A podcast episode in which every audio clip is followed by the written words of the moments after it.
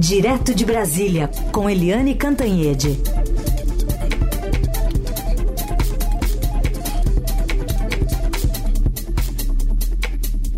Oi, Eliane, bom dia. Bom dia, Raíssen, Carolina, ouvintes. Bom dia, Eliane. Bom, a gente teve essa invasão de tropas de Israel na madrugada de quarta ao hospital Al-Shifa, que é o maior da faixa de Gaza, onde centenas de médicos e pacientes estão retidos junto às pessoas que buscaram refúgio de combates. É, desde antes, né, ainda dos atentados em, em, do Hamas em Israel e do anúncio ainda dos ataques da Gaza, Tel Aviv afirma que o grupo terrorista tem um quartel-general e uma rede de túneis sob o hospital, o que o grupo islâmico nega. E tem diversas é, manifestações de vídeos né, que foram um, pulverizados por Israel, mostrando ali que foram encontrados armas, enfim, coisas que corroboram pelo menos essa demonstração de que realmente ali existia um braço do Hamas. E o Conselho de Segurança, que aprovou ontem essa resolução, determina um cessar-fogo, que Israel falou não. Pois é, o, o Conselho de Segurança, né? Se a gente pegar a votação de ontem, foram essa resolução foi apresentada por Malta uh, e foram 12 votos a favor e três abstenções. Portanto, é a mesma votação que a resolução brasileira teve há dias e dias atrás, com uma única diferença é que os Estados Unidos, em vez de vetar, como fizeram com a, com a resolução brasileira, eles agora é, se abstêm. Significa o seguinte: o veto é, impediu a resolução brasileira, mas a abstenção permite a resolução de Malta. As resoluções são muito parecidas com mudanças de verbo, né? Em vez de determinar, vira apelo, é, apelamos, né? O Conselho de Segurança apela, é, tem um foco muito forte nas crianças. É, para salvar as crianças, inclusive a embaixadora de Malta né, disse que já foram mais de 4.500 crianças mortas, que tem mais de mil desaparecidas sobre os escombros. Enfim, é, essa resolução, de onde surgiu? Ela é uma vitória do E10. O que, que é o E10? É exatamente o grupo de 10 países que estão temporariamente no Conselho de Segurança da ONU e é um grupo do qual o Brasil faz parte. O Brasil articulou muito, né, uh, os Emirados Árabes, Malta, evidentemente, é, e se chegou finalmente a uma solução, a uma posição oficial do Conselho de Segurança. É, é importante lembrar, né? Vou repetir. O a única diferença é que os Estados Unidos mudaram o voto. E isso foi um processo, porque os Estados Unidos já vinham fazendo uma inflexão.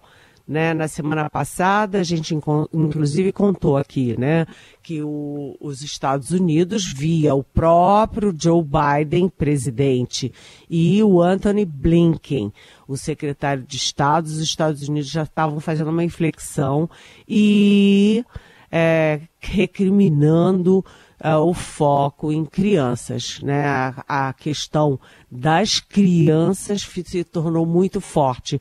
E aí as minhas fontes no Itamaraty dizem, usam uma expressão importante da diplomacia. O que que mudou o voto dos Estados Unidos? A situação no terreno, ou seja, né, a, o massacre, as fotos chocantes, as bombas caindo em hospitais o tempo inteiro, em ambulâncias. Então a situação no terreno mudou tudo. O governo Biden estava muito, muito é, anexado. É, ele fez um, ele se associou né, ao massacre de Gaza, se associou excessivamente a Israel e agora dá um passo atrás, porque isso inclusive estava repercutindo na imagem do Joe Biden, que no ano que vem tem uma reeleição muito difícil com o Donald Trump uh, mais uh, encorpado nas pesquisas. Então, uh, agora é isso, né? Como a Carolina falou, qual é a, a, a, o efeito prático de uma resolução do Conselho de Segurança da ONU? Depois da resolução anunciada no mundo inteiro, em manchetes do mundo inteiro, o governo Netanyahu avisa que é, sim, e daí? E não vai fazer nada. Não vai fazer nada por enquanto, porque os países, as potências, inclusive os Estados Unidos, agora estão estão é, nessa parada de exigir uma, uma trégua humanitária, com corredores humanitários, com tempo pré-determinado para tirar crianças e civis da área do bombardeio. Mas, enfim, foi uma grande vitória e um, o mundo está se colocando cautelosamente agora em relação a Israel. Né? O mundo que já era contra Israel fica cada vez mais ácido contra Israel. E o mundo favorável a Israel agora põe um pé atrás, exigindo cautela e proteção das crianças civis e inclusive uh, do pessoal que trabalha na Cruz Vermelha, na área humanitária da ONU e outros órgãos humanitários. Lembrando que só da ONU já morreram 101 funcionários uh, humanitários nessa guerra em Israel. Tudo bem, vamos continuar acompanhando e e só para registro, né, Eliane, esse, o significado do nome desse hospital, Al-Shifa, em árabe é a cura, né? Uma, uma triste ironia, né? Uma terrível, porque a cura é tudo que não tem lá nesse momento. Mas vamos falar também aqui dessa questão econômica do Brasil. Hoje tem mais um encontro do presidente Lula com o ministro da Fazenda Fernando Haddad. Até ontem à noite estava na agenda até o nome do, do presidente do Banco Central, Roberto Campos Neto, mas ele não vai mais nesse encontro, pelo que consta, né, Helene? O déficit zero é um assunto para ser discutido daqui a pouquinho? Sim, são duas reuniões. Uma do presidente Lula com o ministro da Fazenda, Fernando Haddad, né, para discutir exatamente o déficit zero, enquanto o ministro articulador político, que é o Alexandre Padilha, se reúne com o líder do governo no Congresso Nacional, o senador Randolfo Rodrigues, e o deputado Danilo Fortes, que é o relator da LDO, a Lei de Diretrizes Orçamentárias. Para mudar a previsão de déficit, tem que mudar a LDO. Né? Não foi feito até agora e tem que decidir. O governo vai fazer, vai, vai fazer, vai fazer agora, vai fazer depois, vai fazer quando o governo vai fazer e se vai fazer. Né? Então, são duas reuniões, uma reunião mais política e uma outra reunião mais técnica sobre como mudar se for mudar. O fato é o seguinte: hoje a manchete do nosso Estadão já está aí, né? mudando a, a, a previsão, a meta é, de déficit zero, o Brasil vai demorar ainda mais a recuperar um grau uh, de investimentos nas agências de risco. É, vale a pena isso ou vale a pena insistir no déficit zero? Depende da arrecadação combinando com os gastos. Se o governo não consegue cortar gastos e é, não consegue aumentar a, a arrecadação, o déficit não será zero. Né? É, o governo tem que apressar as votações no Congresso para aumentar a arrecadação e o governo tem que ceder em algum minuto para cortar gastos. É fácil? Não é fácil. É um custo político alto para governantes cortar gastos. Mas o custo maior para o governo Lula é ele mudar a meta. Seguimos por aqui, Eliane Cantanhede conosco, agora para falar sobre um, uma questão é, doméstica aqui, né, do governo Lula, que saiu em defesa do ministro da Justiça e Segurança Pública, Flávio Dino, acusado por opositores de ter recebido Luciane Barbosa, chamada de dama do tráfico, do Amazonas. Ela é casada com Clemilson dos Santos, o tio Patinhas, líder de uma facção criminosa que está preso. E como revelado aqui pelo Estadão, Luciana esteve no Ministério como parte de uma comitiva amazonense para um evento do Comitê Nacional de Prevenção e Combate à Tortura, mas não teve contato com o ministro. Luciane é, também é, foi custeada pelo Ministério dos Direitos Humanos. O ministro Silvio Almeida usou as redes sociais para desmentir encontros com ela e defender Dino. Mas o fato é que o governo está se movimentando e colocando o próprio presidente da República, né, na pessoa do presidente, para defender um seu ministro, um ministro caro, aparentemente, né, Eliane? É, sim. O presidente Lula ontem foi às redes sociais e disse o seguinte, aspas, minha solidariedade, solidariedade ao ministro Flávio Dino, que vem sendo alvo de absurdos ataques artificialmente plantados. Ele, o Flávio Dino, já disse e reiterou que jamais encontrou com esposa de líder de facção criminosa. Não há uma foto sequer, mas há vários dias insistem na disparatada mentira. Mentira. Uh, o Lula fez isso pelo seguinte. Uh, porque, evidentemente, são dois, dois olhares nessa questão. Primeiro, a manchete do Estadão, absolutamente correta, não tem o menor sentido né, o, o Ministério da Justiça e Segurança Pública receber duas vezes né, a dama do tráfico amazonense que é casada há muito tempo com o tio Patinhas, que está condenado e preso é, com uma pena de 30 anos, não só pelo crime organizado, não só pelo tráfico, mas também por homicídios, no plural. É, foi um descuido inaceitável das, da inteligência do Ministério. E além do Ministério da Justiça, também o Ministério de Direitos Humanos. Uh, e o Ministério dos Direitos Humanos explica o seguinte, que uh, foi um encontro para discutir a situação nas prisões, nas penitenciárias, e quem indica as comitivas é o Estado. Né? Portanto, foi o Amazonas que indicou essa cidadã, a dama do tráfico, e o Ministério é que pagou as passagens. Ok, tudo isso muito bem explicado do, de um lado, né? É inadmissível, tem que corrigir isso. Não pode gente desse calibre, né? Um uma ameaça à sociedade ficar andando para lá e para cá em ministérios da República. Né? É, do outro lado, o uso político do bolsonarismo, um uso político realmente é, feroz, né? inclusive usando imagens falsas do ministro Flávio Dino com uma atriz.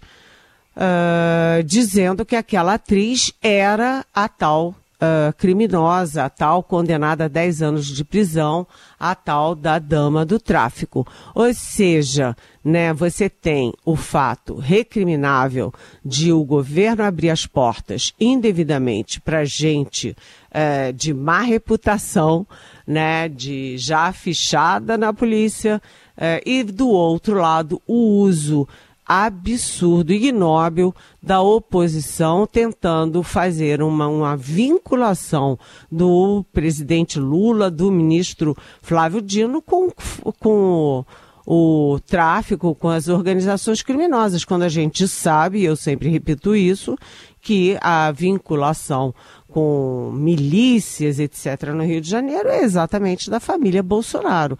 Não adianta ficar criando foto falsa do Flávio Dino com uma cidadã para tentar esconder o fato de que a família Bolsonaro é sim muito amiga da milícia no Rio de Janeiro, gente. Bom, Eliane, ontem você falou com a gente sobre o calor, não sei se você está com mais calor hoje ou menos, mas do lado político, né? Como é que o governo tem lidado com esse calor? Que não é só uma questão da gente ficar ali é, com aquela conversinha de elevador, mas que calor, né? Olha, aí é que está a história. Isso é É, gente, é muito grave. Você tem uh, 2.600 2.600 cidades no país com esse calor insuportável, que não é exagero dizer que pode matar, né? Você tem uh, o sul né, afogado em água, né, com enchentes destruindo a forte agricultura do Rio Grande do Sul. Você tem no norte já 90 botinhos Uh, morrendo porque os rios estão secos, os botinhos não se uh, não têm como sobreviver, ou seja, uma seca assassina no norte, uma enchente assassina no sul, uh, o 2.600 cidades com esse calorão infernal, mas o governo age como se fossem coisas isoladas, né? Tampa um buraquinho dali, tampa um buraquinho daqui e você precisava ter uma ação como uma ação numa pandemia, por exemplo. Você tinha que pegar a Casa Civil e, e chamar os ministérios afim, todos, e fazer uma operação de emergência para tudo isso. As ações são todas muito pontuais, muito isoladas. E aí, por exemplo, o Ministério da Saúde é, fez um alerta, fez uma cartilha é, mostrando que o que o, quem são os mais afetados por um calorão desse são os idosos, as crianças, né? Quem tem diabetes, quem tem pressão alta, né? Problema cardíaco, problema renal é, e as pessoas em situação de rua, que não tem água potável, não tem como tomar banho. Uh, no Rio de Janeiro agora eu tomei três banhos num dia só, né? E as pessoas em situação de rua. Então uh, tem uma cartilha do Ministério da Saúde dizendo o que eu considero obviedades. Olha, se você está num carro sem ar condicionado, abre a janela, puxa se o Ministério da Saúde não dissesse isso, ia ficar todo mundo escaldando dentro de carros sem ar-condicionado e vidro fechado, né? Uh, também diz que os remédios a essa altura é, é conveniente guardá-los em geladeiras, porque o calor é muito forte, pode alterar os remédios. É, e medidas práticas, né? Como tomar muita água, né? Como usar bonés, como usar filtro solar, óculos escuros, é, procurar sombras, não se expor demais ao sol. Mas tudo isso é muito, muito, muito pequeno, muito, muito aquém da crise que o mundo está passando, que o Brasil está passando. Isso está tomando ares de epidemia, né, de pandemia, né, e o governo não está abrindo os olhos. E aí eu volto para aquela velha questão: é melhor prevenir do que remediar. A situação é grave, gente. Bastante grave. Hoje a gente deve ter aqui em São Paulo esse recorde né, de temperatura que é curioso você imaginar na comparação com o Rio de Janeiro, 38 graus não é quase nada, né? É. Rio de Janeiro está com sensação térmica acima de 50, enfim, mas ainda assim 38 para São Paulo é bastante coisa a gente vai seguir acompanhando. No Rio, a Fernanda Abreu tem que atualizar a música. É Rio 50 graus, né? Mais 40. é verdade. A gente ri, mas é a situação, porque o Rio são dois rios, né? O Rio da Orla, ali, Copacabana, Leblon, Ipanema, está é, é, tá muito, muito quente. Mas o problema maior não é lá, é lá nos subúrbios, uhum. longe da praia, onde as pessoas têm menos ar-condicionado, têm menos condição de comprar ventiladores, de tomar três banhos por dia. Enfim, a situação é muito, muito grave. Eli, obrigada por hoje. Até amanhã. Até amanhã. Beijão.